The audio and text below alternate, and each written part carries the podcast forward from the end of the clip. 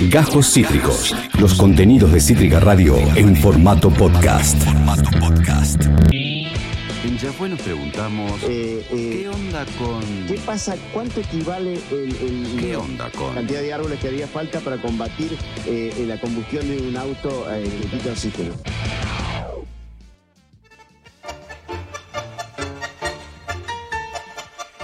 Exactamente, chiquis, esta musiquita, eh, un... Ponele un arrollado casero con... ¿Cómo decirlo? Una ensaladita rusa, ponele. ¿Qué te da eso? ¿Qué te hace pensar? De repente, y un queso y dulce de postre. Estás en un bodegón. ¿Y un, un qué? El vigilante, claro, que eso pensé que me estaba bardeando a mí. El vigilante, digo, ¿cómo?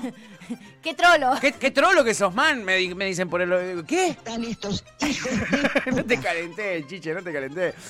Un bodegón, chiquis. Les acabo de describir una escena de un bodegón. ¿Qué faltan? Banderines, ¿no? Banderines colgados en las paredes que no se entienden. Eh, barri- barriles de Barriles madera, de ¿no? madera. Fotos con famosos random. Fotos con famosos Camisetas más de fútbol. Camisetas de fútbol. De cualquier época, de cualquier jugador. Sí, y, y- y ni siquiera de, de bodegones temáticos de fútbol. Tipo No. un bodegón que no tiene un chote que ver, igual alguna camiseta colgada en algún lado tiene. Sí, una foto con Sandro y una remera de, de- de River que dice Sancho. Re. eh, En la panza, sí. Eso es un bodegón. Un mozo que te atiende como si no te quisiera para nada en el lugar, pero en verdad sí te quiere, te está hay- dando la experiencia completa. En eso hay, hay, hay miti, ¿eh? Está Sí. el que te trata para el orden y el que es el que te- tu tío, ¿eh? El que sí. es como que... Te cuenta todos los secretos. Nació para atender un bodegón. Total. Que no anota. Es, ahí está el mozo, el, el mozo supremo está en el bodegón. Es el que no anota. Es el que te dice, eh, ¿cómo? Decime, cómo ¿vos qué me querías? gusta. ¿Y vos, nena? Eh, ¿Te dicen nena o nene? Tengas la edad que tengas. Te dicen nena, decime, ¿vos qué querías? Eh, sí, listo. ¿Vos? Así. Y le tiras ocho pedidos y el loco te lo trae sin un error. Eso es un bodegón, chiquis. Y hoy, como estamos viviendo la semana de los bodegones, vamos a eh, explicar qué onda con los bodegones. ¿Qué es lo que son? ¿No? ¿Qué son? ¿Qué es lo que son? ¿Dónde están? ¿Para qué carajo sirve un bodegón? Mm. Y lo más loco es que yo preparando esta investigación tremenda que hice digna de un paper del CONICET, eh, me encontré con que bodegón es algo que nada que ver. A ver. Bodegón es eh, una obra de arte, de naturaleza muerta, eso se llama bodegón. Mira la naturaleza muerta, que es tipo la canasta, la famosa canasta de frutas. Exactamente, la famosa canasta de frutas, que fue una obra de un artista en particular, que generó toda esta tendencia de la naturaleza muerta. Un tipo que dibujó una canasta de frutas. Que cuando medio que empezás a pintar o en, o en la primera clase de arte del colegio te hacen dibujar una naturaleza muerta. Exactamente, ¿No? que suena bárbaro, pero es una canasta de frutas. Claro. Una canasta de frutas. Literal. Básicamente, ¿no? Eh, sí, Bodegón, eh, también conocido como Naturaleza Muerta, es una obra que representa animales, flores y otros objetos que pueden ser naturales, ¿eh? este, como frutas, Pero etcétera, los animales etcétera. no están muertos. Pero los animales no, Bueno, no están muertos. en realidad sí. Algunos sí. ¿eh? Los que por lo menos te sirven en un bodegón de los argentinos generalmente están es muertos. cierto. Vivos no te lo van a Es servir. cierto. ¿eh? Es cierto. En fin, eh, ya había bodegones, ahí está- estamos viendo en pantalla, ahí estamos eh, viendo algunas de las imágenes. Eh, ya había bodegones que adornaban el interior de las tumbas en el antiguo Egipto, pero yo no te voy a hablar de esos bodegones de la naturaleza muerta, te voy a hablar de los que conocemos nosotros, de los que vamos a comer, y de dónde vienen, ¿no? Y qué es lo que son en esta semana de los bodegones que estamos viviendo. Porque hoy son tendencia las hamburguesas, ¿no? Las hamburgueserías, tuvieron su auge total, ahora está decayendo un poco el fanatismo loco, loco, loco por las hamburguesas que veníamos teniendo y cervecería artesanal. Recuerdan que hubo un auge tremendo. Bueno. Eh, los helados gourmet también en paleta. Hoy, hoy es una de las modas eh, eh, características, por lo menos acá en la ciudad de Buenos Aires y en la provincia. Se puso muy de moda, es muy top. Sí. Eh, la heladería Cheta, que te vende paletas artesanales. No la- el torpedo, ¿entendés? Te vende una paleta artesanal. Tipo la. ¿Cómo se llama? Eh, El Magnum. Sí, eh, la guapaleta. Se la guapaleta. así, ¿no? Sí, no, no. Lucianos es un lugar muy Luciano, muy cheto que te hace paleta, la- efectivamente. sí, es la- Podio es otra que es una de las primeras que vino No acá con las paletas. tanto. Me parecen una falopia. Las artesanales no, me gustan más las de kiosquito. Las truchas, las truchardis, las industriales. En fin, están muy, muy, muy de moda estas eh, paletas. Pero hay un clásico que no cede terreno, chiquis. Y es lo que están viendo en pantalla. Oba. Las eh, queridísimas eh, eh, eh, centrales del placer. Los bodegones de barrio que volvieron, che, para ganarse un lugar en las salidas, sobre todo de los porteños. Porque más allá de que son un fenómeno eh, nacional, en la ciudad de Buenos Aires tienen una arraigambre eh, especial, que no pasa en el interior. En el interior la onda es la pulpería, ¿entendés? Más que el bodegón de barrio, que ahora, como dijimos, volvieron a ganarse un lugar especial en el panorama gourmet. Son legitimados no solo por los comensales, nosotros, que somos fans, que nos encanta ir a los bodegones, sino también por los críticos. Hay una gran cantidad de críticos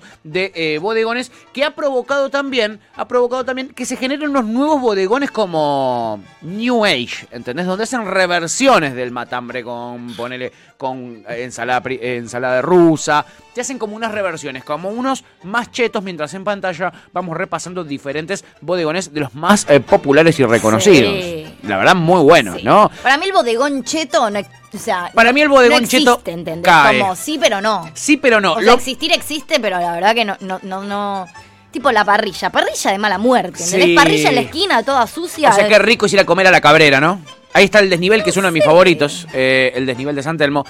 La Cabrera es una parrilla recheta y está rico, pero no es la experiencia de ir a comer un asado, es ir a comer otra cosa. O sea, para mí, para mí, ay, perdón lo que voy a decir, pero para mí hay Decilo. algo de la parrilla que no se limpia hace cuatro meses Ahí está y el le da sabor. otro gustito. Ahí está el sabor. O sea, perdón, pero es la verdad. Para mayor placer no limpies la parrilla. Para mayor placer, es una Perdón, recomendación que te damos de acá. Total, amiga, suscribo completamente. Lo más moderno que te puedas llegar a aceptar en un bodegón es una onda a los galgos. ¿Entendés? Uy, sí. que son tradicionales, pero Uy, dentro de sí. lo tradicional le ponen una pizquita de magia que no te lo reversionan, no te hacen una deconstrucción de tortilla de papa con todas las papas separadas. Te hacen una tortilla de papa clásica, Uy, la tortilla de papa pero le ponen alioli y un choricito arriba. Y vos decís, tortilla de "Uh, papa de los galgos. Ojo con esa. Y yo ahora me descubrí que lo tengo a tiro en casa. A los galgos me llega el delivery. En fin. El origen de los bodegones se remonta nada más y nada menos que, como decíamos, a lo que en el interior se consume más que los bodegones, que son las pulperías. Las antiguas pulperías son el origen eh, del bodegón. El bodegón es una adaptación citadina de las pulperías tradicionales que hay en el interior de nuestro país. Los primeros establecimientos de venta de bebidas y comidas en la Argentina fueron las pulperías. En la pulpería vos no ibas a comer, ibas a comprar eh, eh, eh, productos. Ibas a comprar el arrocito, ibas a comprar la papa, ibas a comprar eh, eh, todo, ¿entendés? Ibas ahí. Claro, es cierto. Eh, los que ponele... Hay almacenes de barrio que hoy se llaman la pulpería, tipo el nombre del almacén es la pulpería. Exacto, exacto. Como las farmacias vienen de las boticas, los bodegones vienen de la pulpería, ¿no? ¿Qué onda, Shore? La famosa pulpería donde, por ejemplo, claro, se hablaba que San Martín tenía sus reuniones. Tantos próceres han eh, eh, chupeteado en una pulpería eh, que era, era obvio que eso tenía que desembocar en algo más potente como un bodegón. ¿Qué pasó? Bueno, en el siglo XIX estaban muy a full las pulperías para comprar bebida, para comprar comida. Y con la llegada de distintas colectividades a nuestro país, las más populosas, no, italiana y española, la gastronomía se fue, se fue amalgamando un poquitito en los menús eh, de estas pulperías y de los distintos lugares de comida. Platos italianos, de repente platos españoles y en menor medida alemanes, pero hay mucha influencia alemana también, che, en los bodegones, aunque uno no lo crea. Eh, uno piensa que solo italiano, español, no, también había mucho alemán. Y son platos que se van desarrollando que tienen que ver con italianos y españoles que venían de la guerra y que no tenían muchos eh, eh, productos eh, en abundancia como acá. Todo lo contrario. En. España, ponele que comían. Comían el que en catalán se dice pa and boli, que significa pan con aceite, que es pan sin sal. Es un plato típico mallorquí, por ejemplo, este pan sin sal de campo duro. Bien. Un tomate mallorquí, que es un tomate que no se come, simplemente se raspa, no sirve para comer, es una poronga. Lo raspas en el pan, raspas un ajo y un chorrito de aceite de oliva. Eso comían. Me fascina. Llegaron acá, Hoy se usa un poco, no tan así, pero digo, hoy, hoy está muy de moda la... eh, brusqueta. Claro. La o, brusqueta. O, la- o ni siquiera brusqueta, tipo, que sí está muy de moda, pero también está como el pancito saborizado. Sí. Que es tostadita con eso, tipo un poquito de aceitito, un poquito de orégano y Exacto. tomatito y listo. Exactamente, amiga. En ese momento era porque no había de otra, ¿entendés? Entonces no le quedaba otra a los muchachos que hacer eso. Y llegan acá a la Argentina. Los italianos que venían de la posguerra, algunos. eh, eh, claro, de ahí salen todas las deformaciones de la pata. Eso justo era lo que iba a Mirá. contar. Llegan acá, llegan acá. ¿Y qué se encuentran? ¿Qué? Con que te tiraban una pata de vaca por la cabeza. Entonces empezaron a hacer qué cosa? Pasta, que para ellos la pasta era ultra simple. El, el queso era re barato porque teníamos mucho lácteo. La carne era ultra barata porque teníamos mucha carne. Todo era barato y esta gente venía con un hambre mortal. Entonces empiezan a adaptar su cultura, sus platos culturales conocidos, pero con una abundancia mersa total. ¿Entendés? Mirá. Entonces, ¿qué empiezan a hacer de repente? Fideos con una boloñesa así, papá. Así de flotado de boloñesa. ¿Y arriba qué haces? Un plato de queso, tuki, todo adentro, papi. Andale, ¿qué más tenés? ¿Qué más tenés? Tiráselo arriba. Larga vida a la evolución. Larga vida la evolución del ser humano y la gastronomía. Por completo. Eh, ¿Qué empezamos a hacer de repente? Sorrentinos rellenos de queso.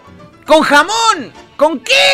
¿Qué más tenés? Mándaselo adentro. Ian Soler. Hay un montón de pastas que nosotros las tenemos súper naturalizadas y decimos, ah, Ellos la no las cultura conocen, ¿eh? italiana, la cultura italiana. Por ejemplo, los sorrentinos. Los sorrentinos. Los sorrentinos son un invento Son argentino nuestros. de italianos que llegaron a Argentina. Exacto. Que venían de Sorrento, que abrieron un restaurante que se llamaba Sorrento. Y al plato principal, como están las pizzerías, que a su eh, pizza Sí. icónica le ponen el nombre de la pizzería. Exacto. Bueno, en ese momento el restaurante Sorrento Hizo crea su pasta los rellena. sorrentinos. Claro, porque ¿de qué la iban a rellenar la pasta, amiga? ¿Sí? Estaban pasándola realmente para el orto. Vas Imagínate, se vinieron en barco dos semanas para llegar acá. Imagínate lo mal que la pasaban. pedir Boludo. sorrentinos, no saben de qué le estás hablando. No, obvio que no, obvio que no. Y pasa con un montón de pastas que nosotros comemos acá, eh, y ellos tienen un montón que nosotros no estamos acostumbrados. Yo comen mucho el orequietti, ponele. Acá el orequietti no lo come nadie. No sé qué es es eso. uno que tiene forma de orejita, pero eso es lo que voy. Se va Ah. modificando. Eh, y se empieza a, eh, de repente también, no solo mezclar con la cultura nuestra de ponerle un pedazo de carne gigante a todo, sino también entre la italiana y la española. Se empiezan a fusionar. Y también de repente la alemana. Y así se generan los platos típicos que tenemos en los bodegones gracias a esa mezcla de culturas. El bodegón, básicamente, para los que todavía no están pudiendo agarrar la mano, eh, los que nos escuchan desde otro lado, Sí. es un lugar de comida tradicional, sobre todo porteña, chiquis. Porteña. Aunque hay bodegones en el interior del país, no eh, tienen la raigambre que tienen aquí en la ciudad de Buenos Aires, aquí al lado nomás, y en la provincia. En general, eh, eh, el porteño, eh, que es el, el ciudadano de la ciudad de Buenos Aires, es una persona, en su mayoría, aunque hoy tenemos muchos bolsones de pobreza, estamos hablando del siglo XIX, Clase media y clase alta del país vivían mayoritariamente aquí en la ciudad de Buenos Aires. Gustaban mucho de salir a comer, por ejemplo, y ahí se empieza a generar esta cultura. Ama comer afuera, originalmente, el porteño. Sí. Eh, ama eso. sí. En otros lados, quizá de, en otras provincias de nuestro país, no es tanto la fanatismo por ir a comer afuera, sino por juntarse en una casa de familia y hacer un co- una comilona. Yo acá creo que el porteño una vez a la semana va a comer afuera. Sí, Aunque sea el fin de Clase huevo, media pero mínimo. digo, es un, es un. Claro, sí, obvio. obvio. Total. Eh, pero digo, el, el porteño pudiente, una vez por semana come afuera. Total, total, tiene que ver mucho con la cultura de los habitantes de la ciudad de Buenos Aires y esto fue propiciando el desarrollo gastronómico ciudadano, ¿no? Muchos inmigrantes, como dijimos, empezaron a abrir además almacenes que en el interior lo que tenían era un salón que estaba dedicado a la venta de bebidas, vendían chupi, eh, eh, que eh, esto generaban los clientes un deseo de acompañar ese chupetracio, esa ingesta alcohólica, digámoslo, con algo para picotear. ¿Eh? En un pingüino se tomaba el vinazo. Uy, en blan- un pingüino blanco. blanco, De- pingüino blanco. de- ¿Cómo se llama ese? Cerámica. De cerámica. Un pingüino blanco de cerámica. Los que no saben qué es un pingüino, pongan en Google pingüino vino, pingüino bebida y les va a aparecer es una jarrita con la que se toma el vino aquí en estas hermosas pampas. Bueno, eh, la gente le picaba el bagre mientras se tomaba unos chupetracios en estos almacenes. ¿eh? ¿Y qué eh, empezó a pasar? Bueno, por ese motivo, los dueños de los comercios comenzaron a servir platitos de comida simples y caseros. En España, esa misma costumbre derivó en las tapas. Ellos se clavan 80 tapas mientras se toman unas cañas, es decir, unas birrulis. Nosotros acá generamos algo mucho más glotón, mucho más angurriento, que es el bodegón, y el bodegón es abundante. ¿Qué no puede faltar en un bodegón experto? ¿Qué? Milanesas. Uf, Obviamente minutas, todas las minutas. cualquiera. Minutas todas. Todas, todas. Papas fritas, pero tipo abun- en abundancia absoluta En y abundancia. extrema y de las grandotas. De las grandes. Y hay dos variables que tienen que ser esas papas. O caseras recién hechas, aunque sean blandas recién hechas, Bien. o doble cocción ultra co- crocante. Eso es lo que hacen, que son los más gordísticos. Ay, me gusta. La doble cocción. La provenzal tiene que estar Pero para todo. para todo, ¿eh? Ahí estamos viendo un pingüino y estamos viendo un politólogo también, que acaba de llegar a la radio. Es el señor Esteban Tevichacho. Amigo, te estamos estirando con un bloque de la En- puta que lo parió. Entrate bien, entra acá ya. Entra acá ya y hablemos de bodegones, amigo. Relajá. Igual, que toma un poco de aire porque no, estás matado, no, ¿qué que tomé ¿no? aire? Pero acabo de llegar media hora tarde al trabajo, Está boludo. ¿Qué le pasa? matado, pobre Tevichacho. Hola, amito. ¿Cómo te fue? ¿Cómo te fue ayer en tu examen? Creo que bien. ¿La rompiste? Sí, sí, heavy, Confiamos en ti. Y medio que, medio que sería una radio esto, ¿no? no- Sí. Si no la, vo- voz de la conciencia. Es la voz de la conciencia. Es una casa para mí. ¿Está censurado? Ahí, ahí está, ahí está, sí. Como es una casa para mí, Sí. a veces me olvido que es una radio. Como es como mi hogar, es como ir a casa, ¿Entendés? Es como, vos pensás que te levantás y ya estás ahí. Siento eso, totalmente. Hoy sentí eso, por eso no llegué tarde. De hecho, me olvidé que, que- que tenía que venir. Y por eso a veces ando en ropa interior. porque Es estoy más, como en mi casa. eh, ayer hizo el programa en calzones, todo el programa. Ustedes lo ven de, de- de cintura para arriba nada más. a Teddy. Totalmente, Más, él totalmente. se levanta y va al living y empieza a hablar. La está pasando re Ya bien. está su conductor de confianza y lo mira Luca. pelotudo. Lo, lo miran, digo, los pibes, lo mira Facu y le. Tevi, por favor. ¿Por amigo, qué? Pone- por ponete pantalones. Tevi, Gracias por favor. estirar, gracias. De nada, amigo, No, de nada. que- Tomate tu traguito de agua, te vemos, tiene la mochila puesta. Un traguito de Terminamos. agua. Tomate tu traguito de agua, te lo ganaste. este bloque y te devolvemos tu programa. Te lo ganaste, amigo, te lo ganaste. chicos. Anda, quiero tranquilo. mucho. Yo no coincido tanto, pero bueno. Ha dale, sufrido igual. mucho. Tuti lo quiere poner a laburar right now. Right now. Eh, pero yo quiero que se tome un cafecito, se lo merece. Sufrió. Tevi sufre mucho, che. De verdad, estas cosas. Eh, la pasa para el ojete. Hora antes de tu casa, macho. Nos manda, nos mandaba fotos al chat eh, muy triste, Tevi Chacho. Bueno, en fin, ha llegado, eh. La alegría es total. ¿Qué no puede faltar entonces? Las minutas cualquiera. Milanesas. Ajá. Tiremos rápido. Buñuelos. Buñuelo. Buñuelo no puede faltar. De Tortilla acelga. de papa, ya lo dijimos. Tortilla de papas, claro. Rabas. Es loco que quedan lejos del mar, pero rabas sí o sí, en un bodegón. Cierto. Tortillas varias, también está la de acelga, ¿eh? Una buena proboleta, pero una buena, buena, buena proboleta. Uh, Me encanta, amiga. Bueno, pastas, ravioles, obvio, con estofado, papá. Uh, con estofado. Buenas pastas. Cazuela de pescado, es loco, pero se come mucha cazuela de pescado y estamos lejos del mar. Muy lejos del mar, pero eso llega, chiquis. Eso y las rabas son clásicos también. Matambre con ensalada rusa, como les dije. Matambre. Algo que no me atrae, pero ni un poco el matambre con Cero, ensalada menos rusa. mil. Pero es un clasicazo. Eh, pollo al escabeche. Escabeches, es muy de bodegón también. Panqueques y flan de postre y obviamente vigilante. Ay, pará, flan, dulce. Oh. Flan con dulce. Podés pedir el mixto, que es el completo que te viene con cremita también. Cremita dulce de leche. Yo, eh, oh. Vigilante, que ya lo dijimos. Arroz con leche también. Arroz con leche, que es la gloria, con canelita. Qué rico, Mira. ¿eh? Y obviamente los platos, ¿cómo son? Para compartir Eh, en el no, en realidad no, pero sí. No, pero sí. O sea, nadie los comparte, pero son enormes. Exacto. Es tácito que en un bodegón vos podés ir a compartir si no tenés mucha hambre, te tomás una Sí. cervecita, pedís un plato para los Sí, dos. exacto. Es- se sabe. El, el mozo incluso te va a decir, che, miren que es mucho, eh.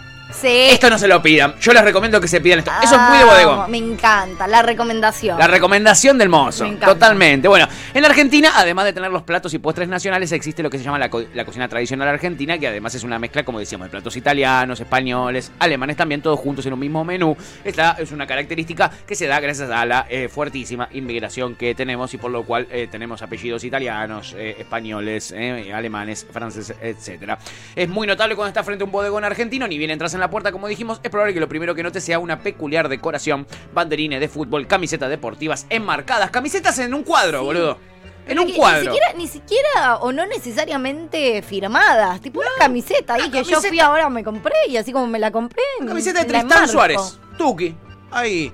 Mucha madera, mucho mueble antiguo, madera desgastada. Ahí ven las remeras colgadas que son más random imposible. El 16 de Independiente. Rara iluminación, nunca están bien iluminados. Nunca. Es una iluminación muy medio pelo. Sospecha del bodegón que está bien iluminado. Sí, Sospecha. sí, Sospecha. sí. Vas a encontrar jarras de pingüino, como dijimos, patas de jamón también colgadas, salames colgando por las paredes en algunos. No, no existe opción vegana a No. priori. Puede haber algún plato que no tenga. eh, pero no existe como. Como ahora se usa mucho en restaurantes, como opción vegana y No. te dice opción vegana. No existe, ni en pedo vas a encontrar opción vegana en Es la muy carta. tradicional, Así no. como dicho. No, ahí nos contaba Puede haber algo que vos puedas comer que sea vegano. Sí, sí. Pero no te figura como opción vegana. No, no, no conocen No te la palabra. avisan, no. No. Y como nos decía Luwan, hay, creo que se llaman Loving Hat y son una nueva eh, cadena de eh, bodegones eh, veganos. Así Bueno, que ahí pueden ir. Pero es muy específico. Un bodegón original Total. no te aparece en la carta como ahora en No. muchos otros lugares. Opción vegana o vegetariana. Uno que nos suma gusto acá de San Telmo, que es clave, son las publicidades de marcas antiguas. Están por todos los bodegones. El logo de Pepsi del año del pedo. El logo de, de cualquier marca viejísima. Ay. Están ahí, por supuesto, Me ¿eh? encanta. Un montón de cacharritos en estantes. Eso es un bodegón. Las porciones generosas, la comida simple y casera.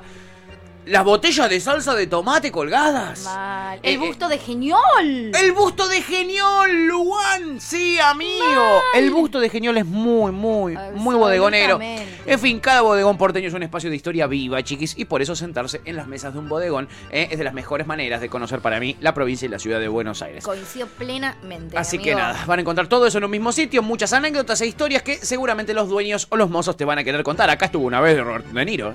Acá una vez vino Robert De Niro a grabar una serie con Brandoni y sí. ¿sabe que se comió un bife de chorizo? No lo podía creer. Porque la carne argentina, la carne argentina, ¿sabe qué? ¿Sabe qué?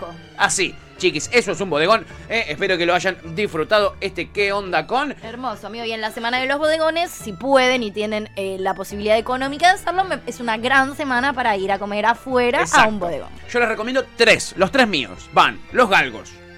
Los galgos número uno. Adhiero al 100. El desnivel en San Telmo, la Bien. rompe toda. San Telmo, Lugar de bodegones. casa de bodegones. Casa de bonos. Y por último, uno que no es muy conocido, te atienden con mucha mala onda, pero es una mala onda que te atrae, es como pe- pegame que me gusta. Se llama La Mesón de Fierro. Esto es San Juan y Castrobarros, en el barrio de San Cristóbal. La Mesón de Fierro, no de hierro, de, De fierro. fierro. Eh, son todos presidiarios, no tengo duda los que te atienden. Pero la rompe. Es como estar en el marginal comiéndote unas rabas. No sé si me la estás vendiendo del todo, como que me quedo con los Es galgos. que es la y- experiencia, amiga. Mm, Sí, la no, sé si me llama de toda esa experiencia. Aparece Pompa Luis Alejo y dice, aguante la mesón. No, la mesón era tremendo. Íbamos con Luisa que nos traten mal y nos alimenten bien. Era, era, Es raro. hacíamos igual, eso con como mi que a hermano. no me la vendiste increíble, No, ¿entendés? anda, anda, amiga, te lo No sé recomiendo. Si te tengo ganas de ir a recomiendo. comer y que me maltraten, boludo. Acabas de escuchar Cajos Cítricos. Encontrá los contenidos de Cítrica Radio en formato podcast en Spotify, YouTube o en nuestra página web.